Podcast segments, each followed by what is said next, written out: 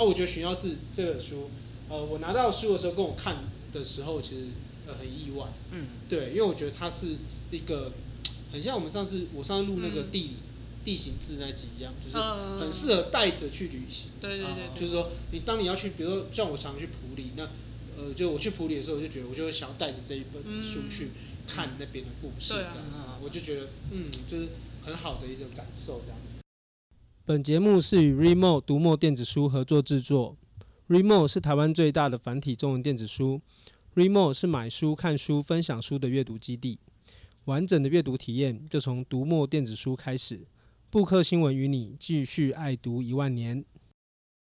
欢迎收听布克新闻台湾 Book News，我是世博，我是原植，我是海燕。这也是全台湾同一层最后的阅读 Podcast。欢迎你和我们一起找鬼寻妖，来趟城市还魂的小旅行。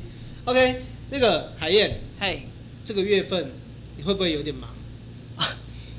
忙吗？说忙其实也是忙，可是忙应该不是大家想象中的那种忙。就是我们其实因为鬼月的关系，所以我们工作室要发一些文章啊，所以有一些合作啊，然后各种各样的接案这样子，就是各种各样的合作。哎，然后你们是台北地方译文工作室吗？对对，对，对，对，对。那你们可不可以介绍一下你们工作室的业务范围是什么？驱鬼？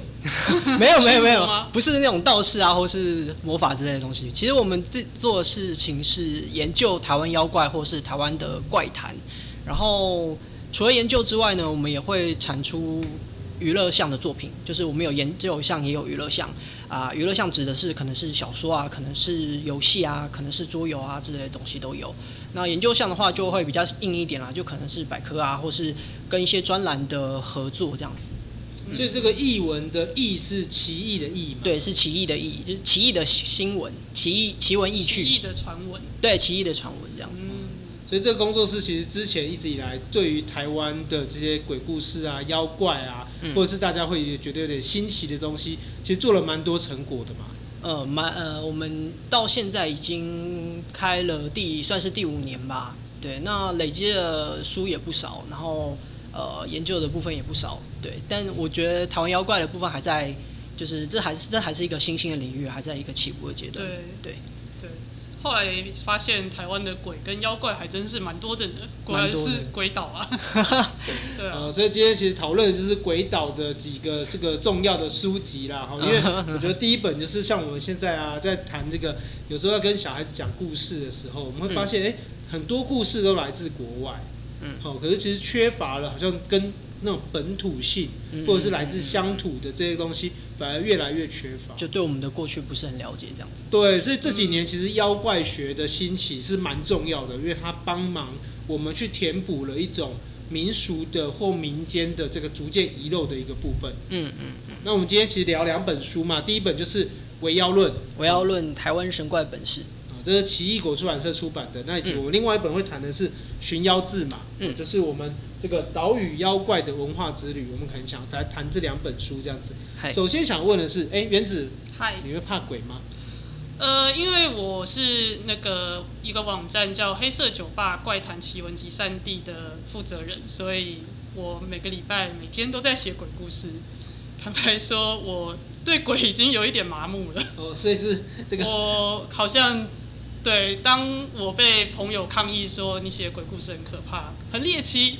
太可怕了，呃，好，然后他们觉得有点，就 就就真的太可怕了。那我其实当下是没有什么感觉的，因为我觉得我写的时候我觉得很好笑。所以原子是属于这个没有什么害怕的，对啊。那海燕呢？我自己也不是算会怕鬼的那一种类型，哎，主要是因为看到鬼故事，我们我第一个想到的不是它可不可怕，是它背后为什么会发展出这样的鬼故事，可能是一种。研究的习惯也跟我们工作室一贯的主张一样啊，就是我们其实会去研究，呃，一个鬼故事或是妖怪故事为什么会出现。嗯，比如说为什么会有水鬼的传说，可能是因为呃。当然，这个它当中有科学的部分，比如说你在很冷的天，呃，很热的天气下水，很容易就抽筋啊，或之类的，然后可能遇到一些乱流啊，可能就会被抓住死掉嘛。那为了给这个死掉一个解释，就出现了水鬼这个传说。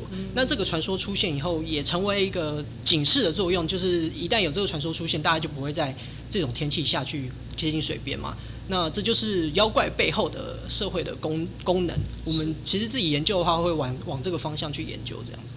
所以其实因为你越了解这件事情，或者你想探究这个故事背后发展的原因，嗯，可能有科学的，可能有社会的，嗯，可能有宗教的等等。对对对，跟人心的恐惧是有关系，是跟人有关系，跟人有关系。所以自己相对来说就比较不怕。嗯，对，也许如果我们我们站在很后面的角度看，隔一层玻璃看，当然就不可怕。但是如果真的是亲身经历，可能就会怕吧。就比如说你在呃半夜十二点跑去鬼屋啊之类的去探险啊，可能就会各种各样的害怕。但是研究鬼故事这一点是没有什么害怕了。那海燕有亲身经历过什么可怕的事情，或者是鬼故事之类的吗？鬼故事，我自己是没有经历过可怕的鬼故事，但是我是真要说的话，是有一些灵异经验，就、哦、也就一则啦，其实，嗯，可是算蛮温馨的吧。就是我之前有养过宠物，然后那个我是养仓鼠，然后我其中有一只仓鼠呢，因为它后来就是比较叛逆一点，逃家了，然后就在我家到处乱窜，所以其实。呃，我们就就没有把它抓回去，就是把它当放养的概念，对。然后它每天会在同一个固定的地方吃吃喝这样子。啊，后来有一天，它就好像因为我妈放一盆水，然后它就爬上去，然后结果就溺死在里面。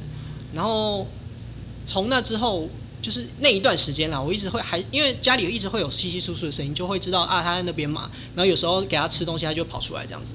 但从那之后的一段时间，我都一直有听到那个稀稀疏疏的声音，然后我会。就怀疑，哎、欸，怎么他是不是还在？然后忽然就想起来，啊，他已经溺死了这样子。对，大概是这样子的故事。好难过，就宠物死掉都。我去年也是啊，去年的时候就是的那个猫咪死掉了嘛，嗯、然后然后我就印象中就是我去看它，然后去看他他过世，因为我们要送他去火化嘛，嗯，然后就就送他去火化以后，我自己要回家，嗯，然后我就按那个电子锁，然后我按那个电子锁，忽然就是不知道为什么，明明按的都是对的，嗯，然后就是它就。不开，不开，然后我又按了一次，就震动了一下，然后又不开，然后我就是跟他说：“哎，摩卡，你知道跟我回家吗？”我就这样讲，然后按第三次，哎，那就开了，然后就进去，对啊，就就觉得有点，就不知道为什么，就还是冥冥之中有不可知的力量，对，就是有可能就是一些这个就不可很难解释的一件事情，嗯，对啊，哦，我的亲身经历可能没有那么温馨，就是是可怕的吗？我也不知道该说是可怕还是好，就总而言之呢，我也是在有一天下午听到一个嗡嗡的嗡嗡嗡嗡的声音，嗯，就有点像是机器在钻动的那种感觉，嗯，嗯的那种声音。那我想说，我猫咪跟我一起在房间啊，哦，你也养猫？对对对，然后家人也不在，就是那天只有我一个人，还有一只猫在家，猫在我旁边，为什么会有嗡嗡嗡的声音？难道是外面的人在施工吗？那我就先把它当成是施工，但是我还是觉得我还是出去看一下好了。嗯，然后我就走出去看，然后我就发现隔壁的浴室里面我的电动牙刷不知道为什么自己开启了，就自己开启了，对，自己开启，就是在嗯 的旋转。哦，然后我想要把它关掉，关不掉。我还可以补充一个故事，就是。呃，我在十几岁的时候，我外公过世，然后我们用道教的仪式，然后呢，道教仪式就比较冗长嘛，嗯，然后当然就是有一个阶段就是要请，就是要请示说这个仪式 O 不 OK 然后那个先人说 OK，那这个仪式才结束，嗯，对，然后当然家人都要出来，然后就是要仪式一个阶段就要要那个跋杯嘛，就两个硬币，问他可不可以，对，问他可不可以，然后就不行，然后不行的话就要再一遍。然后他再闪一次这样子，对，然后就是这样一直就不行不行不行，然后不行了十三次，然后然后后来才说，哎，因为表弟没有出来，表弟在睡觉，两岁而已在睡觉，所以呢就是在在睡觉，所以就是好像就是都没有，他不满意，有可能是这样，所以赶快就把小孩子抓出来，嗯然后抓出来的第一次就过了，嗯嗯对，然后想看小孩，缺了一个，对，然后这个很难解释，因为其实你说要十三次都。没有的几率，其实，在数学上是很低的。嗯，对，但是就是二的十三次方还是四的十三次方？对，而且偏偏就是当他出来，就小孩出来的那一次，就就对，就是可以。而且常有人讲，就是说，呃，家里在办丧事的时候，不是都有大蝴蝶吗？哦，对，会有蝴蝶来，对对对。那我自己也是啊，我那一次也是，我外公过世的时候，就一只好大的鹅，然后你你问题是你抓不到它，嗯嗯，就是当然没有很刻意说一定要抓到不可，可是你想要抓它的时候，你抓不到，对，然后当然也是而且而且也是只有仪式的那一阵子有看到而已，嗯。对，然后后来就不见了这样子，嗯。对，所以这个很多其实是哦我们。说起来，就是每个人应该都有一些玄玄的经验。嗯嗯，是啊。海燕，我想问你哦，就是为什么那时候大家会想要弄一个工作室？我们我们工作室出版其实是有分，就我前面有说嘛，研究项跟娱乐项。然后娱乐项的部分，我们工当年工作室第一本出版的应该是《台北城里妖魔跋扈》。对对对，那本书是由潇湘神撰写的，然后他用一个假托的笔名叫做幸运锁儿子，然后大哎。背后很复杂，如果有兴趣再去看那个故事。对，总之那应该是我们第一本的出版。那这个就跟我们工作室为何会创立是有一点关系的，就是我们在二零一四年十二月的时候创了这个工作室。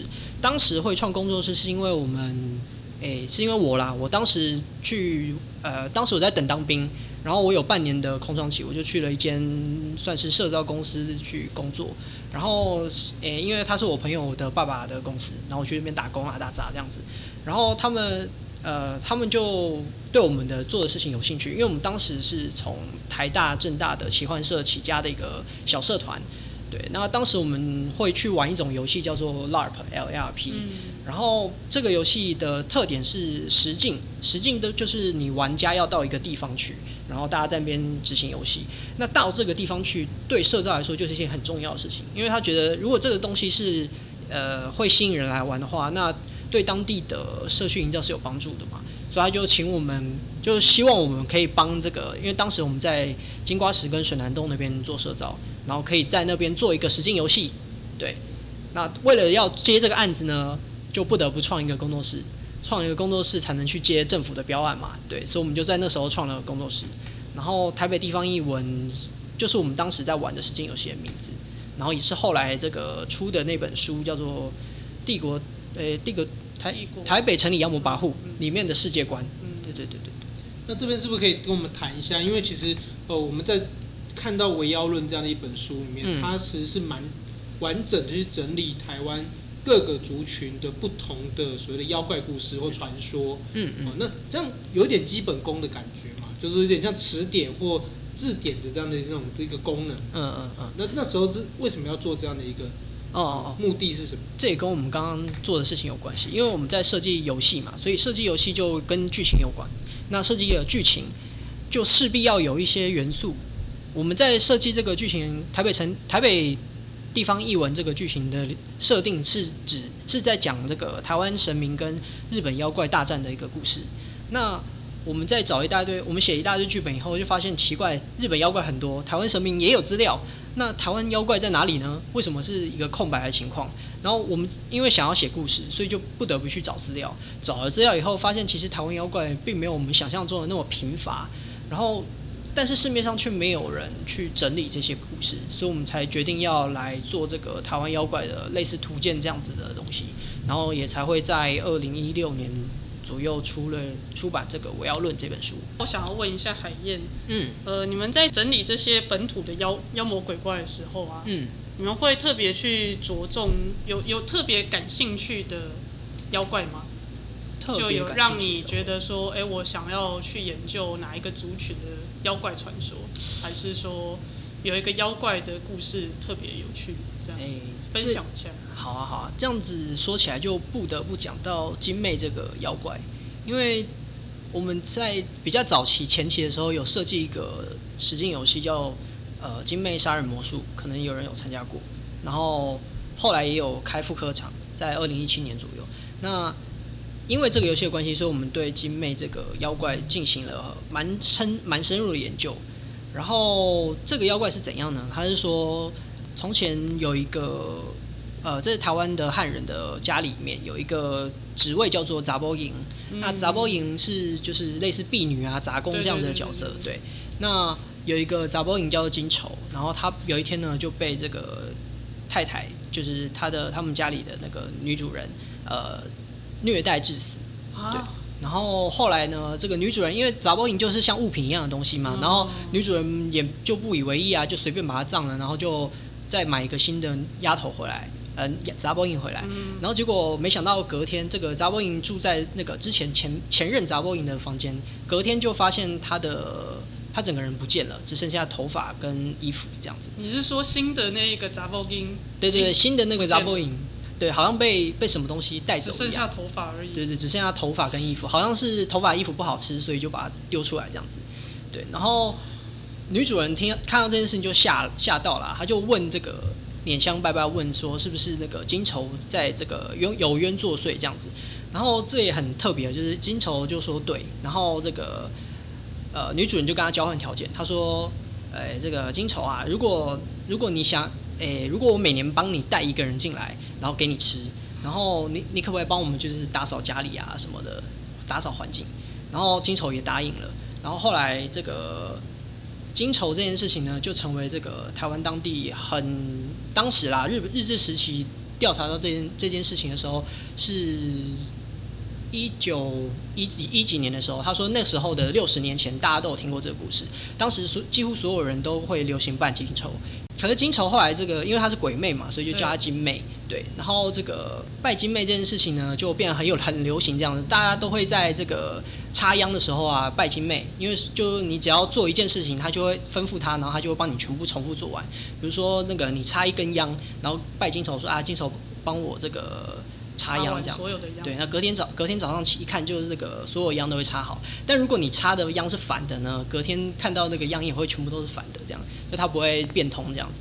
然后这件事情后来就越来越越来越严重啊，后来才被这个政府当初当局给禁掉这样子。对，天啊，我刚刚听到那个故事，我觉得那个女主人也太坏了吧，就是她还说要每年带一个人给她吃，对对对，对，她完全没有反省自己。当时的还有一些习俗是说，这个如果你进到一个家里，然后他家非常非常的一尘不染，非常干净，就可以用一个方式测验看他有没有在拜金妹这个东西，就是你在地上吐一个口水，啊，这个口水如果诶没没有人清理，它就忽然消失，那就表示有金妹在这个帮帮帮你做事情这样子。那听起来也有点像那种哈利波特的家庭小精灵，类似这个样子，精灵版的扫地机器人，类似这样子吧。就从这个妖怪的整理啊，然后到后来，其实我们也到了蛮多实际的呃地点去探访这些鬼故事嘛。嗯嗯。对啊，那这也是后来这一本所谓的《寻妖志》的由来。对对对，对。那这个过程是怎么会由这个鬼故事，或者说由这个民俗的爬书整理，然后进入到一个好像游记的，或是文化踏查的这样的一个规划，是怎么来的？这呃，因为我们在二零一六年出版了《围妖论》这本书以后，我们自己内部有讨论一个方向，就是像我前面有讲过，我们工作室就是做研究跟娱乐嘛。那研究项就是我们觉得要去，因为我们在查《围妖论》的时候，发现很多其实妖怪是跟在地是绑在一起的这件事情。如果你不去在地去踏查那个妖怪的话，这个妖怪可能就只是一个文献当中的一个文字，它是没有办法跟生活去联想的。但事实上，妖怪之所以会被流传，一定是跟当地人的生活的记忆是有关系的。所以我们决定决定要往这个寻妖志这个方向研究的方向去走，就会走寻妖志这个方向。那娱乐的方向，我们后来也有做一个系列叫做说妖，它后来也有。呃，出成桌游，然后有在那个募资上面去募资，然后募到两百七十几万这样子，还不错这样。然后后来也有出一系列小说，那真的就是娱乐向的部分，不是我们今天谈的部分。那我要论，呃，寻妖志之所以出出来，也是因为就是因为做了我要论以后，觉得妖怪跟地方分不开，所以才决定要去走访地方这样子。对，因为讲到地方，我就觉得这个妖怪跟地方，或者是鬼故事跟地方的那个连接性是特别的强嘛，因为我相信原子。一定也可以提，因为我之前在看你们的这个基隆的鬼故事的时候，其实那个感受特别深，因为不到一个礼拜我就经过了那个 基隆的这个一个鬼鬼故事鬼屋哈，基隆鬼屋。这个叫做林开俊洋楼。对，所以我们这边就也请这个原子来跟大家分享一下你的黑色酒吧怪谈奇闻集散地。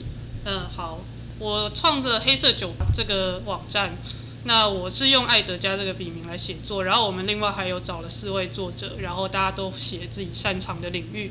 那我们有一位作者叫做齐正，他是一个非常喜欢就是台湾的这些呃古老房子、文资、然后他会亲自去走访，他现在也有在开团。那如果大家有兴趣的话，可以去找他的团，他是非常在这方面非常有知识的人。那呃，林开俊洋楼的介绍就是由齐正来写作。那林开俊洋楼就是一个基隆非常有名的洋楼，以前曾经非常的风光，是就是它可以直接远从它的阳台远眺基隆港。嗯，然后它本身又盖得非常的气派，就是那种日本时代的那种，呃，有点模仿西洋式的建筑。嗯，然后又很新潮。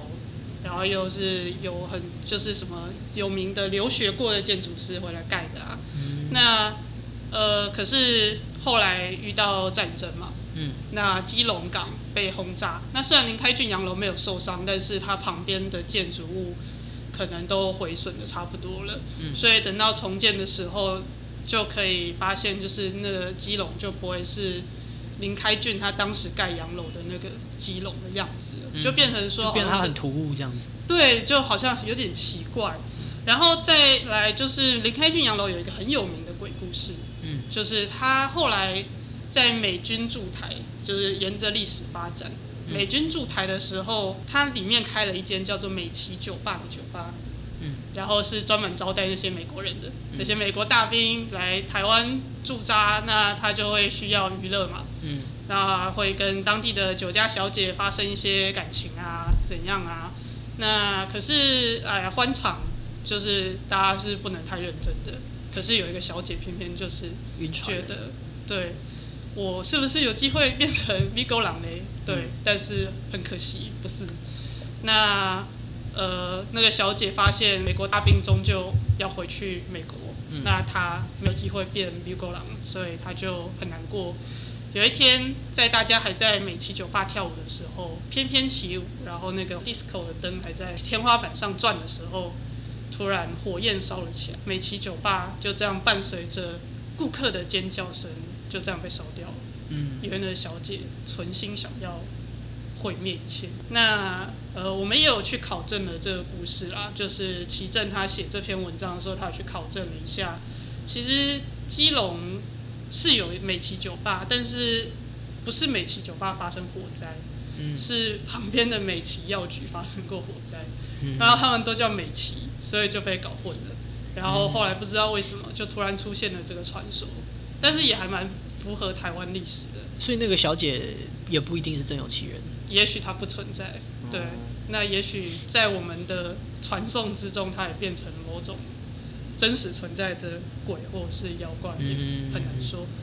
对，但是它的确是，呃，我觉得它的确是跟世博说的一样，就是这些鬼故事或者说这些妖怪的故事，它一定是跟地方结合在一起的。那现在林开俊洋楼的状况是怎么样呢？林开俊洋楼它现在。呃，它外面都是 几乎都是长霉菌的那种状态，就是一个保存的状况非常差的建筑物。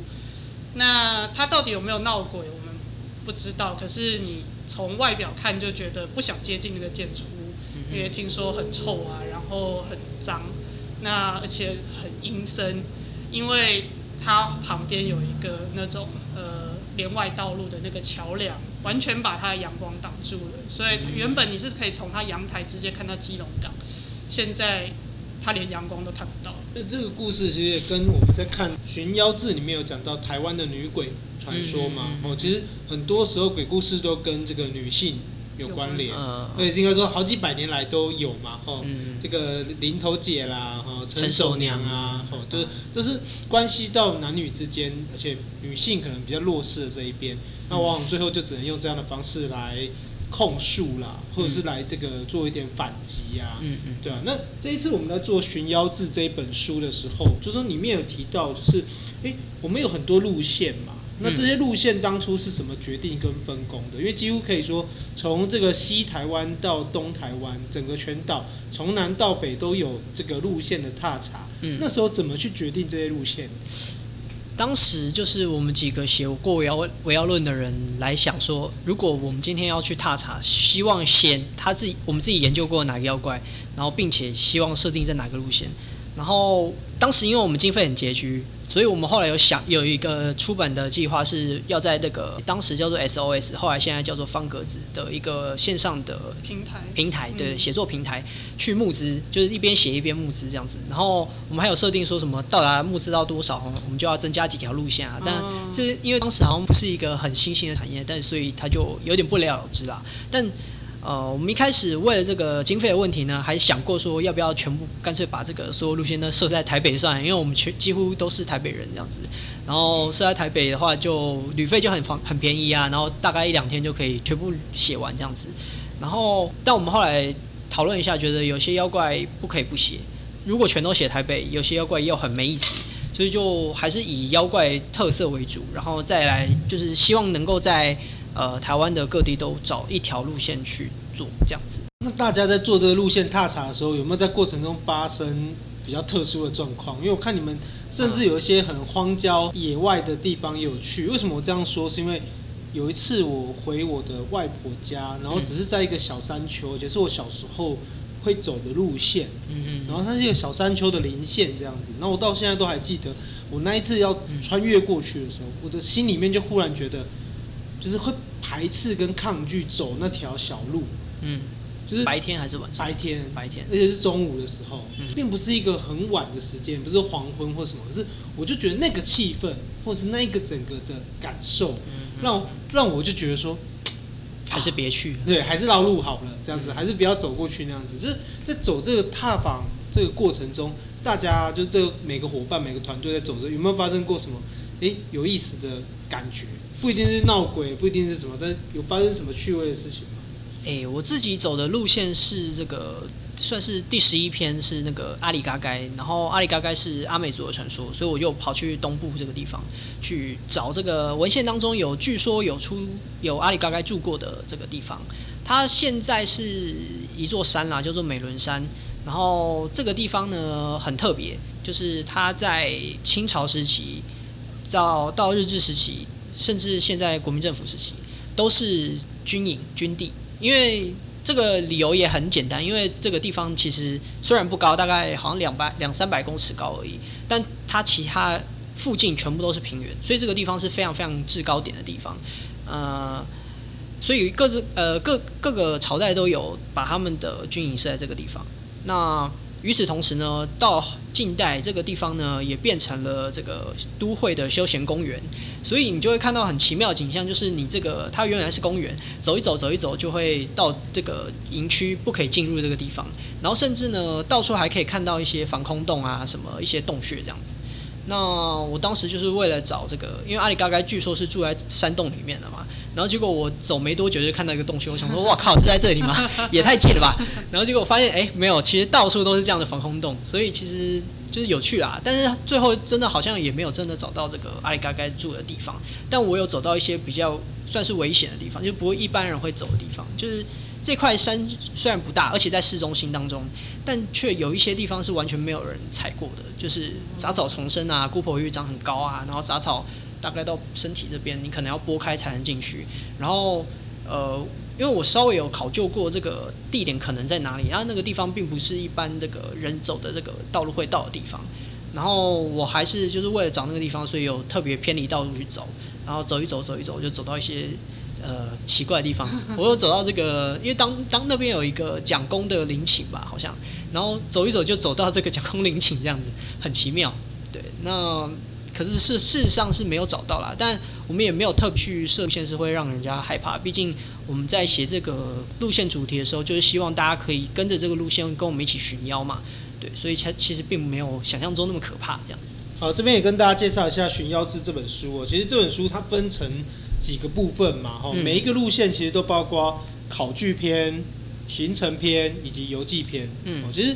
就像你刚才说的嘛，就是海燕说的，其实不是不只是让大家害怕而已，而是说这个故事存在在这个地区，在这个地方里面，而这个故事可以给我们当代的人什么样的一个感受？嗯，哦，所以我觉得第一个考据篇就帮助我们了解到底这一个由来是什么，嗯，为什么会有这个故事？嗯，那同样的这个行程就可以帮助我们去规划这个旅行嘛？对对对。那再来就是最重要的是它的。跟我们分享他们在这趟旅行的感受。嗯，写游记写给大家看这样子。对，所以很适合大家，如果要去到这个不同的地方旅行的时候，去带着这本《寻妖志》，你可能就会得到不同的感受。嗯，因为它不见得教你可以买到什么好吃的，嗯，可是他可能可以告诉你一个有趣的故事在这里。有点像是呃以妖怪为主题的深度旅行、深深入旅行，就是文化旅行这样子。嗯，对啊，像。刚刚有讲到林开俊洋楼，嗯嗯，其实像鬼故事或妖怪，其实它本来就是跟我们的生活是息息相关的，嗯，是因为我们它它其实都是从一个很真实的故事，是一个被美国大兵抛弃啊，然后产生的爱情故事啊，或者是像刚刚你说精妹的故事，嗯，是女主人虐待查某囝，然后就把他杀了，然后他就变成了鬼。